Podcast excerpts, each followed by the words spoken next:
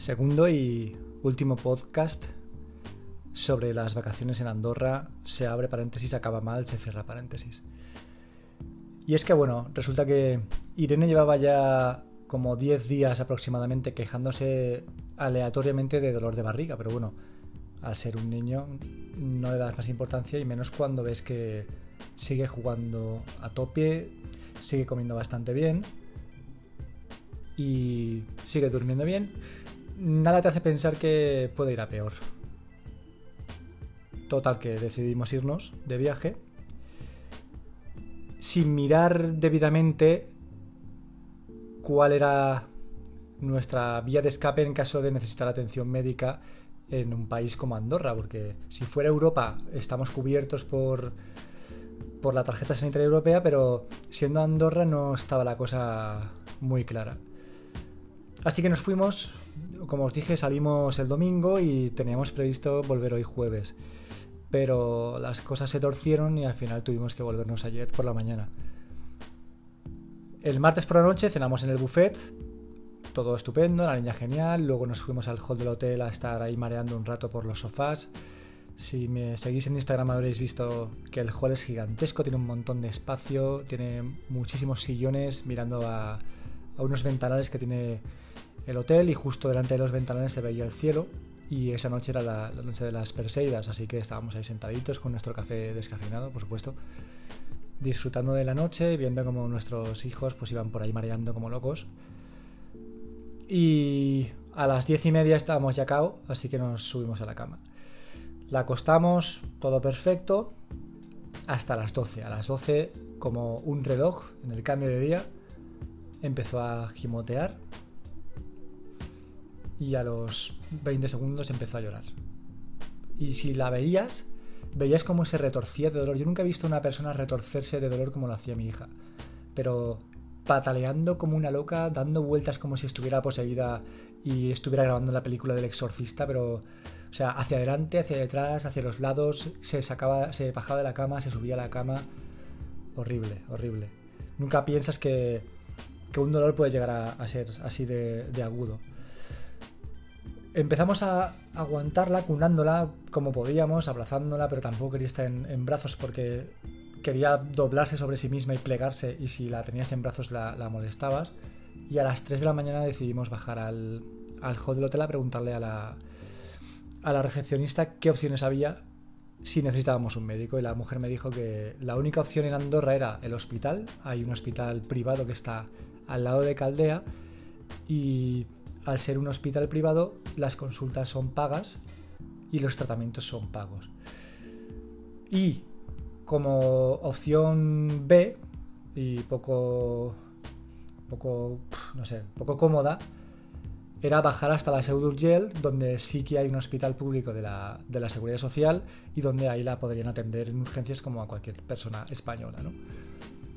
¿Cuál es el problema? Que era muy tarde, era de madrugada el hotel está en Soldeu y bajar de este Soldeu hasta la Seu es una carretera horrible, llena de curvas, rotondas, eh, carretera montañosa y era muy poco inteligente ir con prisa por la noche para ir al, hospital eh, público. Y el hospital privado simplemente no es una opción. No, nosotros no tenemos la, pues eso, la sanidad privada, con lo cual no sabíamos qué podía pasar y no sabíamos si nos podíamos quedar ahí tirados en el hospital sin poder pagar las facturas. Así que aguantamos como pudimos hasta las 7 de la mañana y a las 7 de la mañana decidimos plegar. Hicimos las maletas rápidamente, cogimos el coche y bajamos a, a Valencia al Hospital de la Fe. ¿no?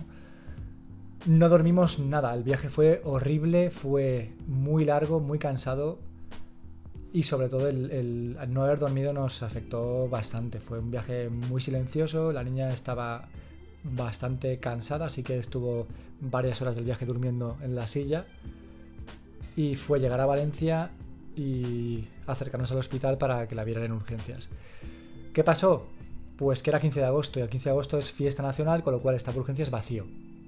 Yo creo que en la vida, en las visitas que he hecho a urgencias, he tardado tan poco como, como ayer fue entrar por la puerta, decir qué le pasaba a la niña, pasar a triaje y de triaje a que nos llamaran a la consulta tardamos tres minutos.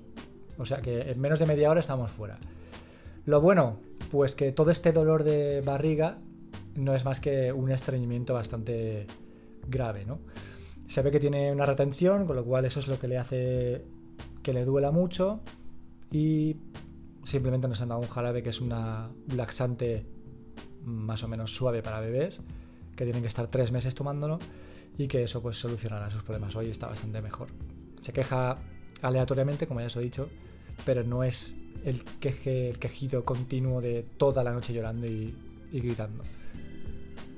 Andorra, Andorra, el, la meca del esquí. Lo malo, el hospital privado. O sea, realmente nos sentimos súper desprotegidos porque nunca piensas, sí que lo llevas en la cabeza, que puedas necesitar asistencia médica y, que no puedas recibirla, pero no piensas que te, que te, vaya a pasar, ¿no? Evidentemente, si te vas de viaje no vas a pensar en las cosas chungas que te pueden pasar. Pero fue una buena llamada de atención de, oye, cuando vayas de vacaciones, mírate bien qué, qué opciones hay, a qué hospitales puedes ir, llévate dinero si es que necesitas pagar em, a, médicos privados porque te puedes quedar jodido, tirado y, y si es algo grave puede salir muy caro. Pero bueno. ¿Qué más? Os voy a contar que el hotel lo contratamos mediante una página que se llama Stay for Long y suele ser una de las que te redirige booking.com, ¿no? Y quiero alertaros, entre comillas, sobre esta página porque la información que te muestra sobre los lugares no es del todo precisa y eso luego puede llevar a problemas como nos ha pasado, ¿no? En esta página ponía, por ejemplo, que el spa era gratuito y que la piscina que tiene el hotel también era gratuita. Cuando llegamos al hotel vimos que el spa costaba 12 euros por persona. Así que eh, después de enseñarle a la recepcionista la captura de pantalla donde ponía en la página que el spa era gratuito, que ella la consultase con su superior, que el superior le diese una respuesta y que esa respuesta nos la dieran a nosotros, eh, puede llevar a, confusión. Finalmente, la mujer nos dijo, el spa es de pago, pero bueno, si aquí os pone que es gratuito, vais a tener un día de spa gratuito. Nosotros no pudimos aprovecharlo porque nos fuimos ayer pero ayer sí que las dos parejas con las que fuimos de viaje tuvieron el spa gratuito, así que oye, la verdad es que nada mal. Pero bueno, la página esta, si, si buscáis reseñas en internet, os recuerdo que se llama stayforlong.es, tiene bastante mala prensa y, muchas personas que contrataban habitaciones pues de, de, nivel superior luego recibían habitaciones de nivel inferior y cosas de este estilo que dices, el problema de quienes de la página del hotel, ¿no? Eh, pero que seguramente si lo contratas desde el hotel no tendrías este tipo de problemas. Y tened cuidado. Las ofertas son buenas, pero aseguraos. Nosotros cuando contratamos aquí, nada más hacer la reserva y, luego buscar en internet información, cosa que no debéis hacer. Eh, hay que hacerlo justo al revés, primero buscar información de la página y luego hacer la reserva.